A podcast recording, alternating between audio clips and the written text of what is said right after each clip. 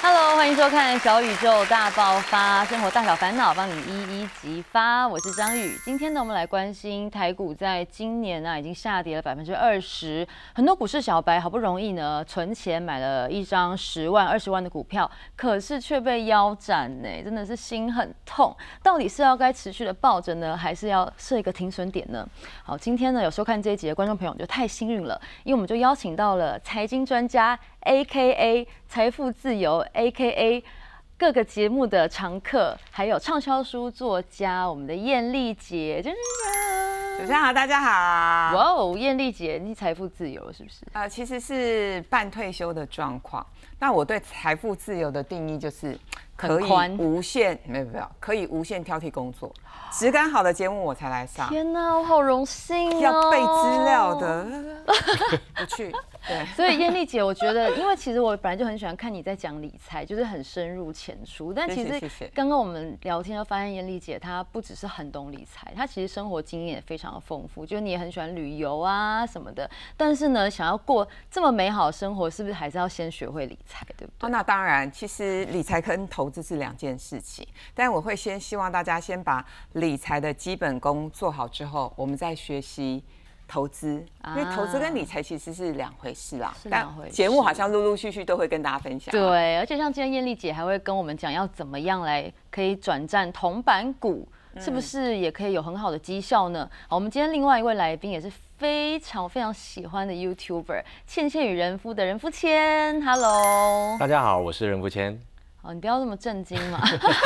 我其实蛮 你是不是第一次上节目？我第一次上节目。Oh my god，我们好荣幸哦！谢谢。那其实你平常除了育儿啊，还有房事啊，你居然也懂股票，你有在买吗？哦，主要是因为我大学的时候有念财经相关的科系，然后那时候就当做练习嘛，那自己就开始有在研究一些股票，那陆陆续续其实都有做一些就是呃那个投入金额的投入这样子。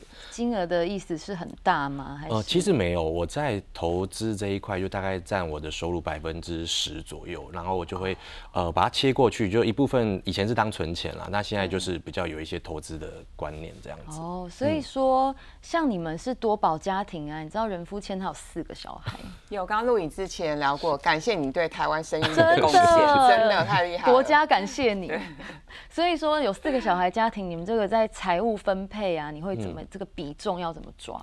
其实我们家在财务上面，因为我们刚好前阵子买房，所以房贷的压力在我们家的呃资产配置蛮重的，大概三十五到四十左右。然后其实生活开销也很重，因为你小孩多，然后又有学费啊，然后平常吃的穿的，这边大概也占了将近三成。你们小朋友是念公立吗？我们小朋友是念私立。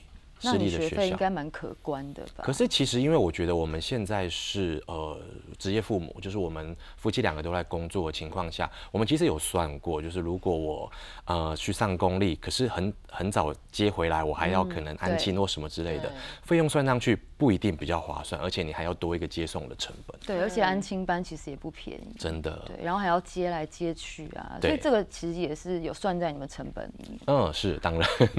对，那剩下的百分之二二十就有百分之十是刚刚说的，我可能放在投资这一块。那另外啊，百分之十的部分呢，就是我们把它当成是呃比较不能动的一个储蓄，因为我觉得还是呃以投资来讲，它还是会有一些呃短期内你未未短期内你不一定可以去衡量一些变化，对。那比方像我们前阵子买房，其实就是靠的呃一部分，因为有计划性的去储蓄，然后才累积出来的一个头期款这样。所以你有算过你们可用的资金大概是多少吗？然后你说平常吗？对啊。我们平常可用资金就是大概我们收入的百分之十，也就是呃可能呃在投资的这一块，因为我们家的投资呢比较。自在一点点，因为这投资呢，其实是我个人的一部分的兴趣。那当然，我们也很想要，就是像刚刚那个燕丽姐这样子，我们可以早日达到财富自由。我好想选，我好想选工作，我没有四宝哦，我们差别在这里哦。对，所以就是还是会希望说，我们收入的一部分能够呃在呃资产上面可以透过股市也好，或房市也好，帮助我们加速这个累积啦。哦，那你之前有买什么吗？买台积电吗？对，就是呃我自己我觉得还蛮。呃印象深刻的一个操作是，这两年的股市其实应该今年还好，前两年股市其实算蛮不错。然后我印象很深刻，就是台积电这一档，就是我大概快三百块的时候进场，结果它就哎一路就上去了，然后我出的地方大概接近五百五。我我觉得这是我印象近期的印象很深刻的一档操作，就是它将近买的很棒哎。对，那但是后面就哎把它卖掉之后呢，因为它占据我的。投资的金额比重还蛮高的，因为它毕竟一张不便宜。我就把它呢，把它转成几张比较小的一个持股。那因为半导体我还蛮看好的，所以我就呃买了一张红杰科，当时买了一张红杰科。那它现在就是一个呃被腰斩很惨的一个。等一下就请教一下艳丽姐，关于这种股票我应该怎么去应对。对，那我当时印象中就是我买在大概一百五左右。那因为有小孩要顾嘛，所以其实我本身不是一个很短期会去频繁操作的一个人，所以我买了之后呢就放着。结果当我注意到它的时候，它已经过了一波高点回来了，然后又到我的成本线附近。我买的位置呢，就是大概在呃一百。五左右，然后很快就是，我觉得那个有点像幸福来的太突然，两个礼拜之内它就涨到它的呃高点，就大概一百九左右这样。那你错过了？对，我就错过，因为等我发现的时候，因为这个时候我印象中是大概七月多买的，我回过神的时候已经九月了。哦，之所以会是九月，原因是小孩要上学上课，那是一个开学的日子，所以父母刚送小孩去学校的时候，那阵子会。比较多心思在那边。我回过头来看的时候，他已经经历了就是第二波的一个涨幅。那我想说，嗯，呃，本来就是想说看长一点嘛，因为它也才那时候持有大概两个月左右，我就持续放着。然后它后面呃也如我所愿的，就是在我买的成本附近都还有一些支撑，又回过头来，所以我就觉得说，哇。应该稳了吧，就是哎，应该是不错，就是因为呃跌都不会跌破这样子，但到年底这边呢，就可能一些环境的影响，它一路就下滑，啪啪啪啪啪，之后呢就到现在这个位置，就是大概我呃之前成本的一半左右，所以就直接被套牢哎，那你没有想过这个时候再再加码给它摊平吗？我自己其实没有办法加码的一部分的原因是，呃，我在主动投资这一块，一部分是我想要自己去呃练习，就是呃选股的，对，当练兵，就是一部分也是兴趣啦。那拿出来的比例就是我们刚刚说的，呃，百分之十的这个呃每个月的收入会拿来做投资，其中的八成呢，我其实是放在被动投资，就是定期定额部分，其中的两成我才敢拿出来，就是呃做一些就是自己兴趣上面的一些进出这样。红杰克这种股票比算是比较股本的中小型的股票，嗯，那中小型股我我觉得要常常盯盘耶，那基本上跟人福签的。工作的性质好像不是那么符合，因为他刚刚说他没有办法天天盯盘，那所以其实，在没有办法天天盯盘的情况之下，全职股跟龙头股可能是比较适合你的族群。那这种红杰克这种股票，虽然半导体看起来前景真的很很不错，可是因为它呃股本比较小。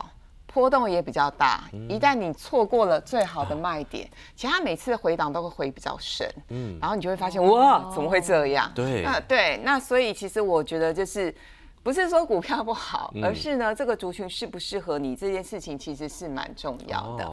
然后另外跟大家分享一下，就说因为这是制作单位交代给我的功课了 哈。好，如果说我们手上有一些股票呃套牢，那特别是今年以来。很多的理财小白会觉得去年很好赚，前年也很好赚。我记得去年跟前年去各个地方露营哦，像很多那个跑政治的啊，或者是很多跑综艺的名嘴，还有专家都会都会教我怎么买股票。他们还敢教？他们都觉得我们的投资太稳健了啊，当然绩效远远落后他们，所以他们就会说：“哎，你应该怎么做？应该怎么做？”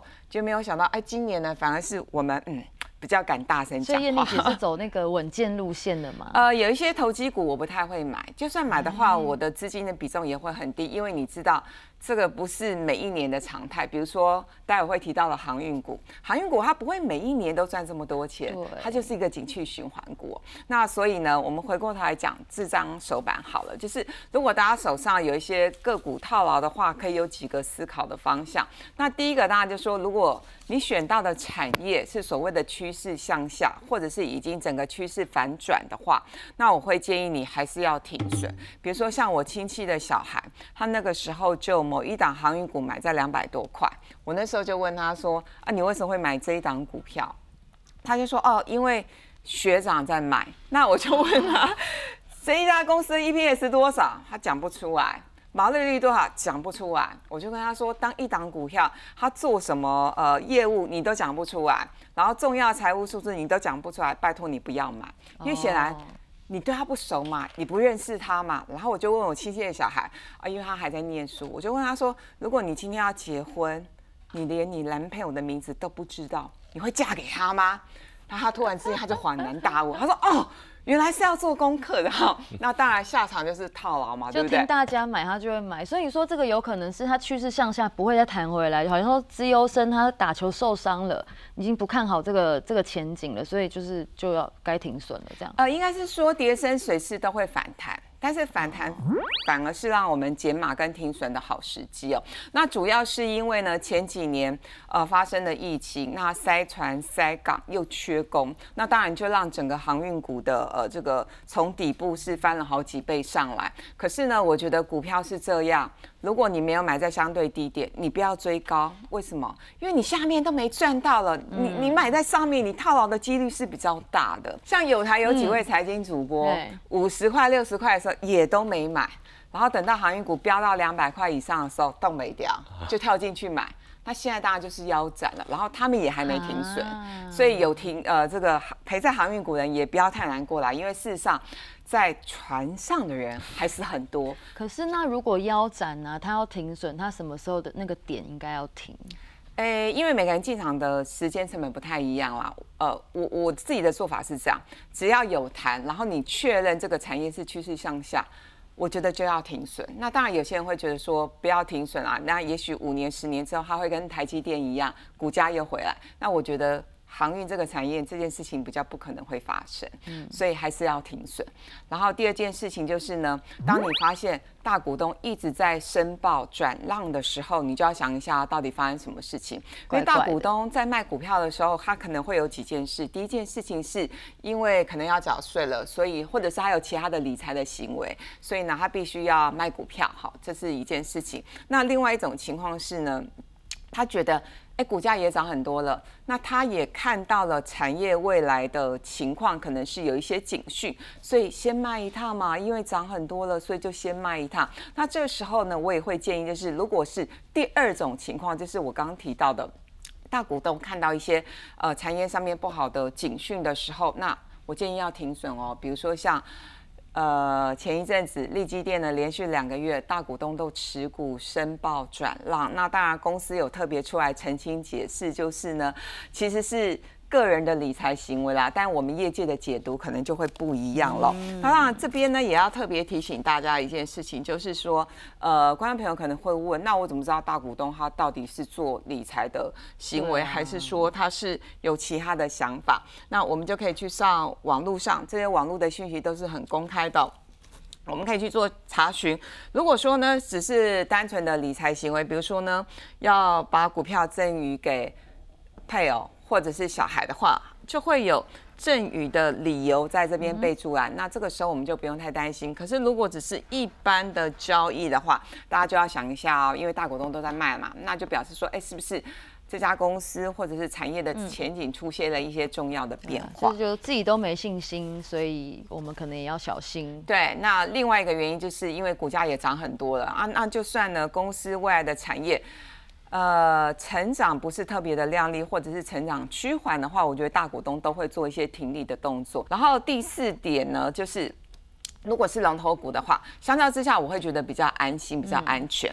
基本上它变成壁纸的几率比较不高，不会像我们刚刚讲的一些比较小的股票，比较符合你喜欢的稳健型啊。对，有一些比较小的股票是，呃，极有可能腰斩再腰斩。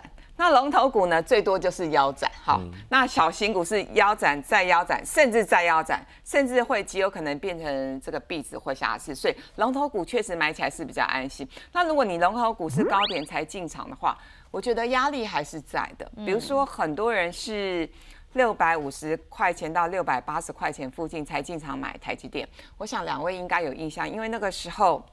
去年有一则新闻，就是有一对夫妻好不容易存了三百三百万吧，我记得好像是两三百万，要当买房的头期款，然后先生就非常的霸气说：“哇，台积电外资都喊一千，我们先不要买房，我们先把这两三百万拿去买台积电，没多久我们的头款就赚回来了。”那老婆比较保守，老婆会觉得说：“我们从来又没有买过台积电，你这样 all in 不太好，而且呢。”我觉得让这对夫妻决裂的关键原因是在于，呃，老婆的爸爸妈妈又提供了好像是五六十万的装潢的金额，老公说这六十万一一一一次就是同样，我们一起去欧印台积电好了。那当然最后发生什么事情，就是夫妻俩吵到不行。那六百八他们也是套在高点啊，所以他是在那个时候进场哦，他是买在六百六到六百八附近。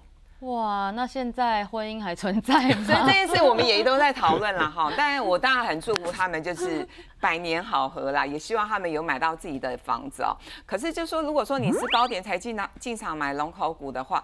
呃，我还是会建议，可能要先出一些些，因为呢，像台积电之前跌到四百三的时候，确实有一些网友是因此失眠，或者是因此跟家人吵架。那如果你都没有任何的行动的话，我想对于婚姻维系这件事情是有很大的挑战性。那不能眼睛一闭就是等它涨涨回来吗？会不会涨到六百八十块以上？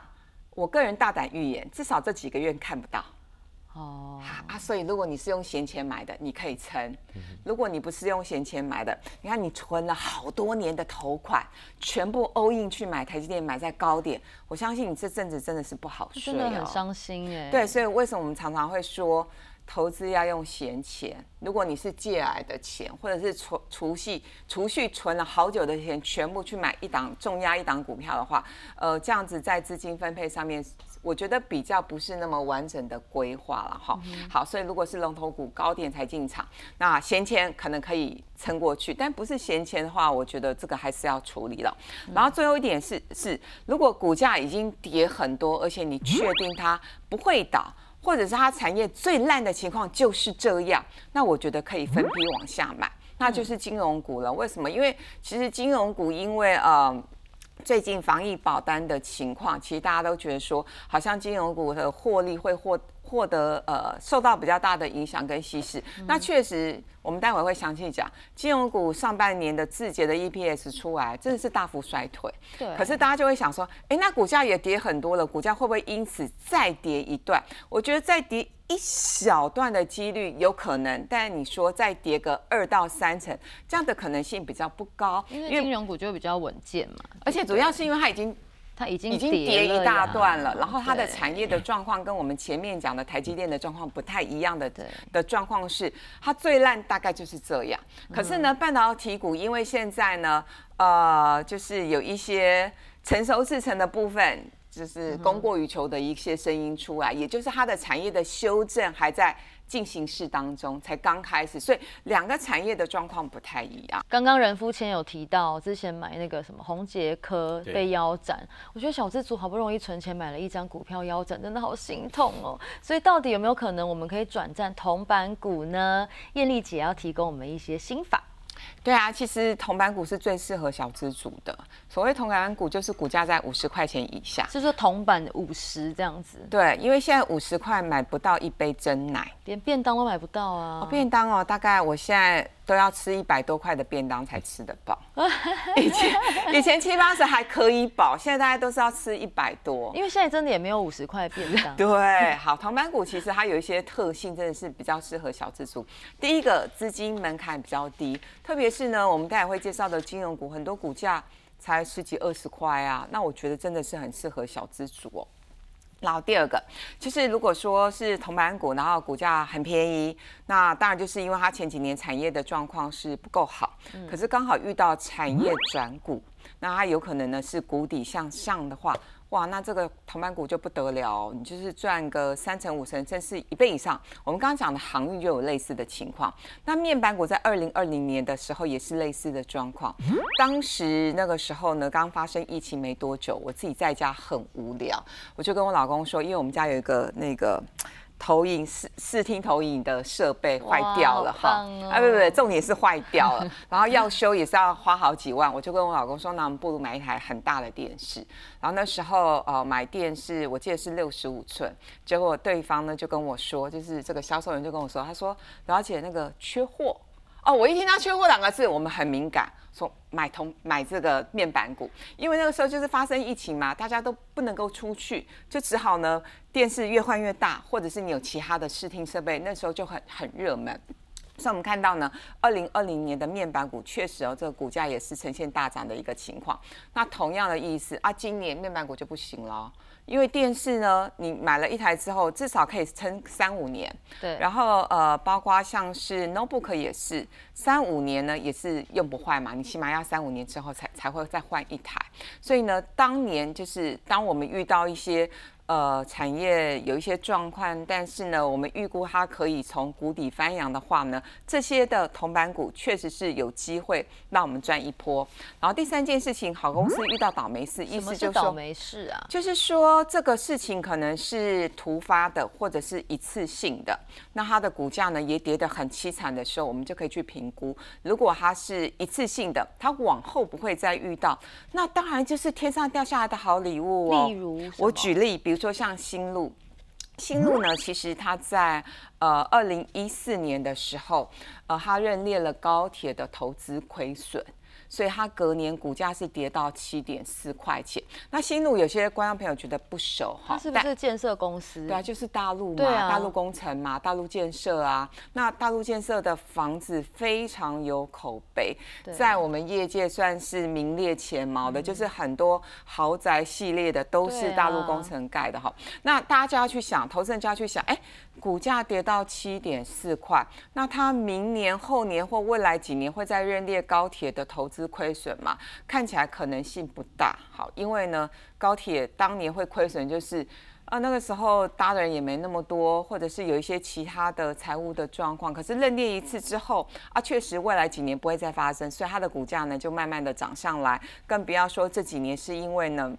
台湾的房地产的融景非常好，因为美国 QE 五上线，所以呢，它股价后来涨到了二三十块钱。所以，呃，在这样的一个情况之下，好公司遇到倒霉事，就是可以让我们做一些长线的布局。哦，所以这个其实也不常见呢，就是不常见，关心它才会。哎，要做功课，做功课，一定要做功课。投资理财没有那么好的，什么看看节目就可以赚到钱，没那么简单啦，好不好？阿燕丽姐，你自己每一天会花多少时间去看这些消息？呃，我不是看消息，我是看研究报告。然后外电的话，会看一些外电。然后每天的，就是都要看啦。我我大概眼睛睁开，然后除了录影的时间之外，就是看这些产业的分析跟总体经济的报呃研究报告。所以你一天早上起来就开始一直看一直看，然后会听吗？会听广播那些的？广播没有，比较没有在听，刚好工作的关系没有办法听。对，哦，所以如果真的要算的话，至少一天有花五六个小时以上吧，至少。哇，所以你才会抓得到这些消息吗？呃，就是你要自己去追踪一些重要的数据，然后追踪之后你要去做判断跟解读，因为消息是公开的，我们没有什么内线，像人工签就不会发现那么多消息。对啊，五六个小时的那个做功课的时间，其实比我。正常上班时间可能差不多了，哦，差不多了吗？对对对，所以其实我没有什么内线，因为很多人都会以为我有内线，但因为我之前在投顾公司服务过，那我们很清楚知道。呃，有些上市上柜公司的，我不敢说是老板，高阶主管，也许他曾，也许会跟我们说，哎，我们公司业绩很好哦，我们公司股价很委屈哦，那通常都是别有目的啦。那我我已经很习惯的自动去过滤这些别有目的的消息，可能想要你帮忙放消息吧。对对对对对。然后第四件事情就是，当然我们要。研究基本面，找超跌的铜板股，但这时候也就是做功课喽。你要判断它是不是真的是超跌。比如说像卢鑫那个时候，股价从二十几块、三十几块一路往下跌的时候，有些人就觉得哎，跌很深了哈，那这个就是超跌，应该要去买。卢鑫之前不是那个财务危机嘛？对啊，那主要就是什么现金流不够啊。对，所以这个东西是没有那么严重，对不对？呃，有这么严重？有这么严重？有这么严重？那就是举例要告诉大家，就是是当它超跌的时候，我们还是要去做功课，要去做功课，了解它是不是真的有一些转型，或者它是它可以从谷底翻扬。如果它都没有这些可以从谷底翻扬的讯号，或者是财务数字的话，基本上你就不要买。比如说像另外一个例子。呃，宏达电，宏达电当年从一千多块腰斩到六百块的时候，很多人觉得很便宜呀，就去抢啊，就套牢啊。可是呢，当宏达电真的跌得很深，剩下两位数的时候。啊，就有元宇宙的题材嘛，搭上了元宇宙的题材之后，确实股价也有一波的涨幅，所以，呃，我刚才会不停的强调做功课这件事情很重要。对，做功课也才知道哪些铜板股可以买，对不对？任富谦，你有买过铜板股吗？有，我有买过铜板股，就是铜板股，其实在我的那个选股里面还算蛮常被我纳进来的，主要原因就是像刚刚那个燕丽姐说的，因为它的价格呢没有那么的。高，然后呢，在我有限的主动配置的资金里面呢，它可以让我就是比较灵活的去进出操作，对，所以我自己其实还蛮呃买蛮多是铜板股这边。那我在买那个铜板股的时候，其实像刚刚那个燕丽姐讲到那个面板股，我就有进去，但是我觉得那个时机点呢就不对了，因为没有像我觉得没有那个敏锐度。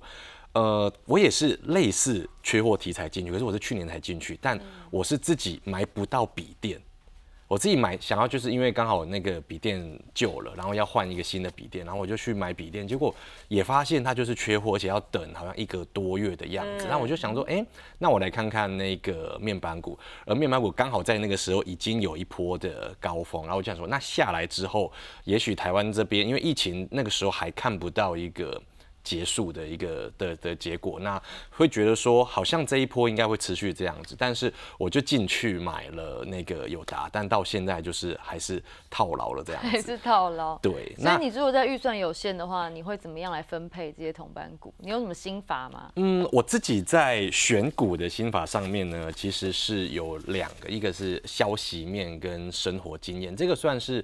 概念上面是这样子，那另外一个呢，就是在操作面，就是哎，我当觉得我对这个股股票有兴趣的时候，我可能会在它均线附近，然后我会偏向上啦，就是在线上，在线下的部分我不太敢，因为我怕线下部分不一定回得去。但当它到线上以上的时候，这之所以会选择长期均线是。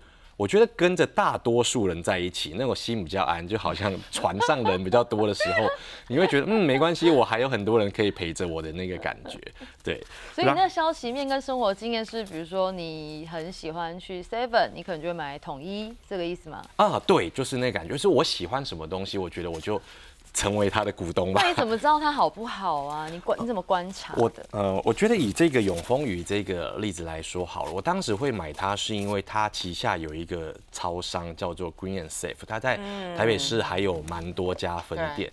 然后那时候呢，我跟我太太很爱去逛它，因为比起我们去逛呃顶好啊，或者去逛一些什么家乐福的超市，它给我的那个消费体验是好的，因为它会让我觉得里面的东西呢，它已经选过了。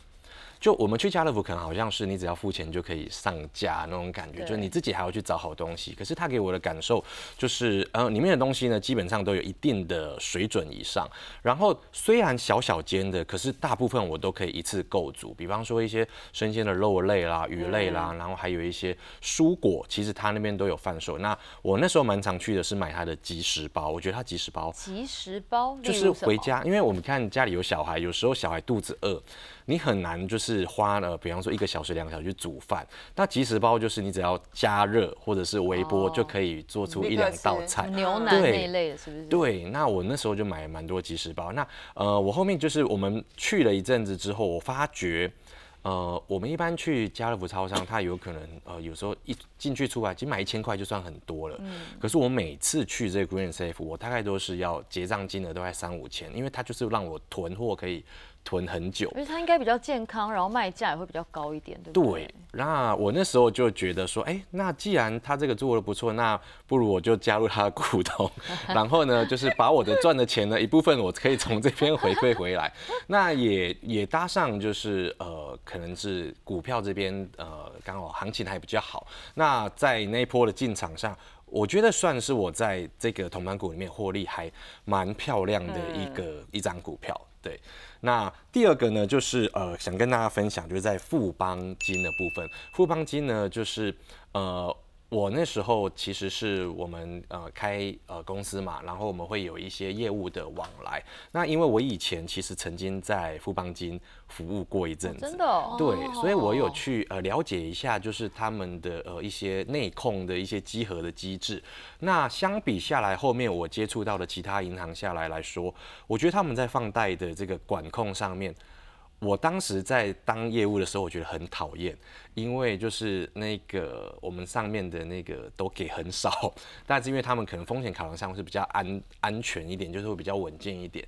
但反过头来，我就去想，诶，那我既然在呃投资的时候，我就可以去考虑到说，那它比较不容易会有呆账啊或什么情况下，那是不是呢？它也可以是我看的一个标的。那第二个呢，就是呃我有在看篮球，那富邦金呢，就是我觉得他自己在企业形象做的蛮好的，包含他有举办一些路跑啊，然后再做一些可能球队上面的支持，他是还蛮符合我呃对他这个形象的认可，所以我就富邦金那边我也有操作，然后也赚了一点点钱这样子。可是像金融股啊，去年降息，那今年还适合小资族进场吗？对，其实呢，刚刚有特别提到金融股啊。呃今年上半年当然第一季很好，那第二季呢是回档比较深哦，主要就是几个因素啦。那第一个因素就是因为防疫保单的关系，然后第二个因素就是因为呃美国在升息，那所以全球的资金呢目前看起来是回到美国，然后全球股市是动荡不安。那对于金融股来说，它有所谓的资本利得，因此也受到影响。那简单来看这个表格好了，这个是金融股上半年字节的 EPS，我们直接看成长率，因为其实买股票最重要的是一个位阶，哈，keyword 叫位阶，意思就是说你今年的业绩跟去年比较起来，或者是说你这个月的业绩跟上个月比较起来，或者是说你现在的股价跟去年的股价比较起来，或你现在股价跟上个月的股价比较起来，你的位阶便不便宜？所以像刚刚任富先讲的面板的概念就在这边，因为它位阶已经垫高了哈。好，那回过头来讲金融股，呃，就位阶来看哦。我们可以发现，上半年其实衰退比较少的永丰金 EPS 呢，只有衰退是不到四趴的情况，然后第一金大概也只有衰退七趴，更厉害的是台气银今年以来是成长六十趴，所以呢，事实上我觉得法人这阵子在投资金融股也是这样的一个趋势的概念，也就是呃外资最近买的比较多的就是台气银，那投信买的比较多的就是。永丰金，那其他的像是富邦金跟国泰金，确实今年以来比较疲弱。好，今年以来其实从高点跌到现在这附近的价位，看起来其他的股票有弹，然后大型的全职，而且是以寿险为主的金融股弹的比较少，这个是我们必须承认的一个事实。那另外一个观点跟大家补充，就是说确实也因为现在的疫情还在持续当中，所以防疫保单卖的比较高的，这就是比重比较高的这几家。金控公司哦，呃，金融股确实，呃，这个 EPS 也受到比较大的影响。那我自己私底下做过做过统计，防疫保单卖的比较多的有几家，像是富邦金跟兆丰金不在上面哈，大概都是比重比较高的几家公司。小资主，如果现在你空手，空手的人可不可以存金融股？当然可以，因为金融股我觉得跟其他的电子股最大不一样的地方是，电子股的景气循环比较剧烈，那金融股的循环就是升息降息嘛。那金融股最烂就是当年 Q E 无上限啊，不停降息嘛，啊，很多专家都说金融股不要存呐、金融股那什么烂族群不要存，结果啊撑过来了，金融股还不是今年大，应该是说去年下半年就开始涨了，啊，今年上半年也大涨一波，因为就是反映升息的力度。啊，我个人是这样看啦。如果说你真的不知道怎么选股票，那金融股因为它的景气循环比较也没那么难抓，而且如果你慢慢存，其实也是分散风险、定期定额的一种方式。所以高点低点你都有存到。那金融股的挑选的方向，第一个就是我们刚刚有提到法人连续买进的股票哦。台庆银是外资买的，永丰金是本土投信买的。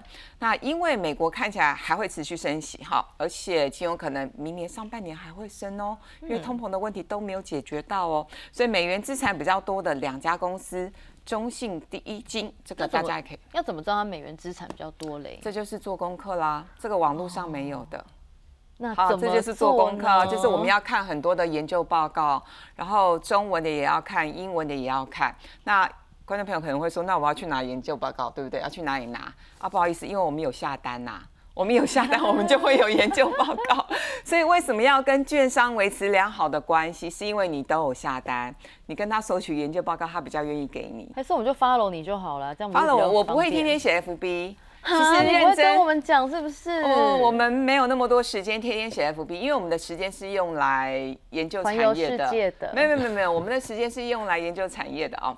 好，那第三件事情就是我们要呃可以挑选的是稳定配发股息的公司。其实不管是和库或兆丰金。呃，兆丰金其实过去每一年都有填息成功，那这次当然有一点挑战性，但是我觉得大家还是不要太失望了哦，因为它毕竟它过去每一年填息的记录都很好，然后跌升的，不管是国泰跟富邦这波都跌得比较深，我对于富邦金未来的在金控还有跟其他。电信还有购物的整个整合，不管是人流、物流、金流，哎，我都很持续看好。所以好的公司，我们要在它遇到倒霉事情的时候。特别是股价在相对便宜的时候，你做一些逢低进场布局，我觉得长线还是还还是会会会有一些还不错的利润。然后最后当然就是金融股真的很多啊，你就买你熟悉的，因为你熟悉它，你就能够掌握股性。然后刚刚也特别有提到，就是说那怎么样知道说法人有没有在买进嘛，对不对？对。其实这个就是网络上都可以找得到，然后如果你有下单的话，App 的系统也都有，每一家的系统不一样，但是几乎都很好找，你就可以看一下，哎，外资的动态、投信的动态、自营商的动态。那我们刚刚讲的是永丰金，你就可以发现，哎，确实哦，投信几乎是天天买。那这样子的一个方向也给给大家当做参考哦，所以其实看法人也是一个很重要的参考，就对了哦。看法人的动态其实还蛮准的，对。那至少就是短线上的卖压，或者是短线是不是有一些支撑的力道，我觉得这个都可以参考。小资族们。主动投资很重要，其实被动投资呢也非常的重要。任富谦刚有讲到一些被动投资，好像包括像是零零五零啊、零零五六啊，这个你也有投资吗？目前没有记错的话，我的那个在零零五零这一边的亏损大概是百分之十二。对，可能跟大多数人都差不多，但我觉得，呃，基本上会选择这个零零五零，我们其实看的就是它长期会逐步向上的。因为我我自己的想法是这样，我觉得股票呢跟房子呢，其实它跟呃通膨有一定的关系。那如果说呃基本上物价是会越来越贵的，那股价这件事情呢，如果我们放很长很长来看，它应该也会是逐步的上去的。所以我其实反而在被动投资这一块，我不太担心说，哎，会不会就回不去的那种感觉。哦，那最近的国安基金进场，你有什么感觉吗？哇，我就是因为听到这个国安基金好像要进去的时候，我最近考虑说是不是要加码，就是哎，把主动那一块我就不要投了嘛，我就全部都把它放到这个大盘这边，会比较好一点。那我觉得国安基金对我来说是一个蛮大的一个信心上面的加持，因为往年它进场的时间点好像。几乎来说就是相对来讲比较低的位置，对，所以我也在跟太太讨论说，呃，你他那部分的存款呢，是不是在这一阵子呢，可以就是考虑也可以一起进来这个大盘这样子。所以就是有钱人进来撒钱了，我们要来参与这场盛宴了。对，我觉得是可以加码的。是哦，所以艳丽姐你觉得这样是这个操作是对的吗？呃，我我分两块来说好了，如果是定期定额买这种市值型零零五零或是零零六二零八，永远都可以进场。前提是定期定额，嗯但如果是单笔的话，就要去看一下讯号。那讯号有很多啦，包括当然国安基金进场的话，大概都会有一波涨幅，但每一次的涨幅不太一样。那如果你又没有呃停利在相对高点的话，你极有可能获利又会被吐回来。所以我刚刚说，前提是如果你是定期定额，永远都可以进场。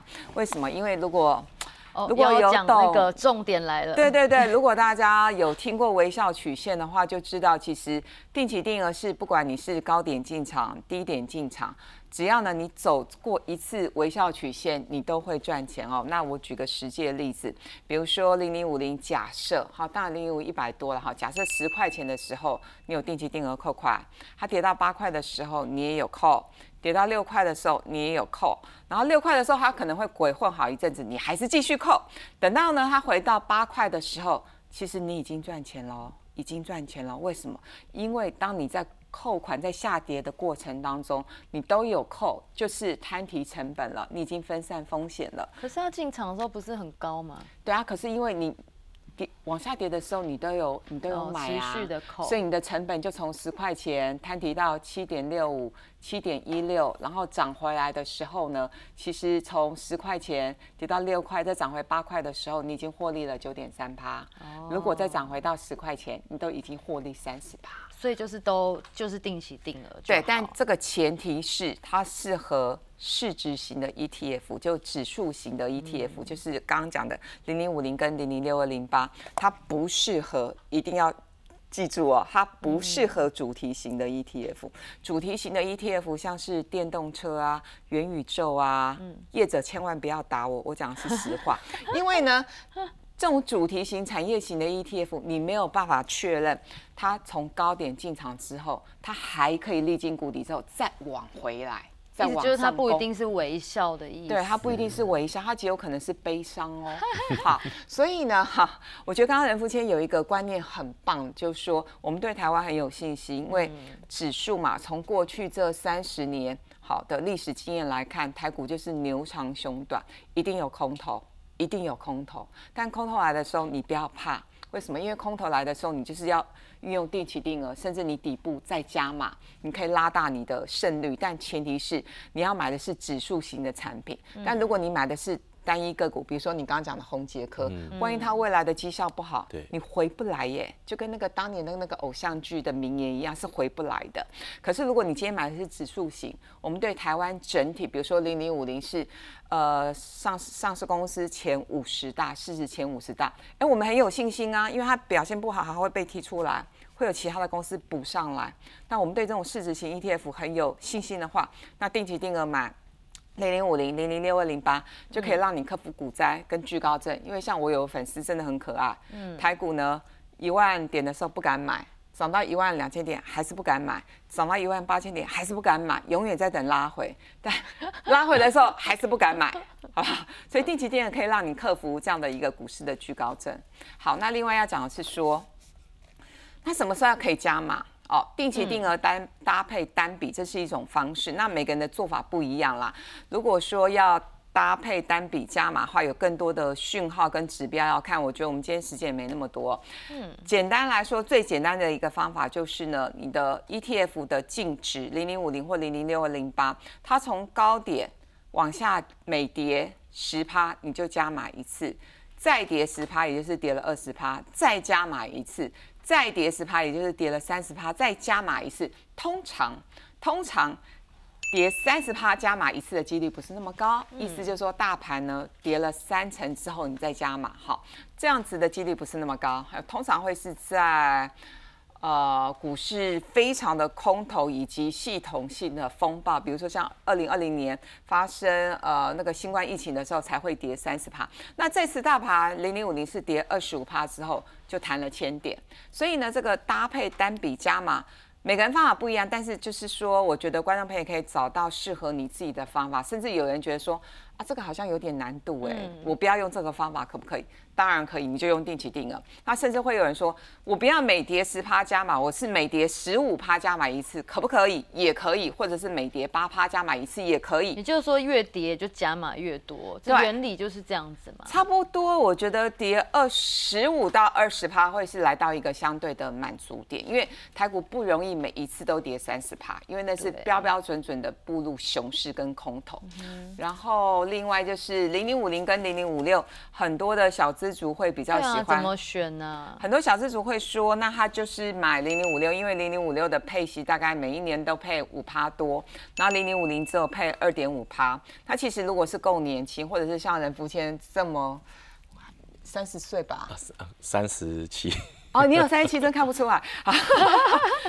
没关系，反正呢，anyway，我觉得就是够年轻、青壮族，只要是青壮族以下的哦，零零五零还是要优于零零五六，要多买一点。如果是儿童呢，帮小孩存股一样，零零五零，除非你是已经退休的，然后你非常需要现金流的话，那零零五六再多买一点。因为呢，我们长期来看呢，就呃，这是我帮大家抓二零零七年到现在的。呃，投报率的比较，主要是因为零零五六是这一年才成立的啦，那零零五零成立比较久，但没关系，我们都抓二零零七年年底啊，呃，这样的一个绩效来看的话，零零五六。总绩效是一百二十二趴，零零五零是两百一十七趴，整整差了一百一百一百趴，就是一倍的一个概念。所以呢，呃，理论上越年轻的人要越以零零五零为主，除非是你真的是退休了，好，即将退休，或者是真的已经退休了，你觉得配息这件事情对你很重要，你的首选才是零零五六。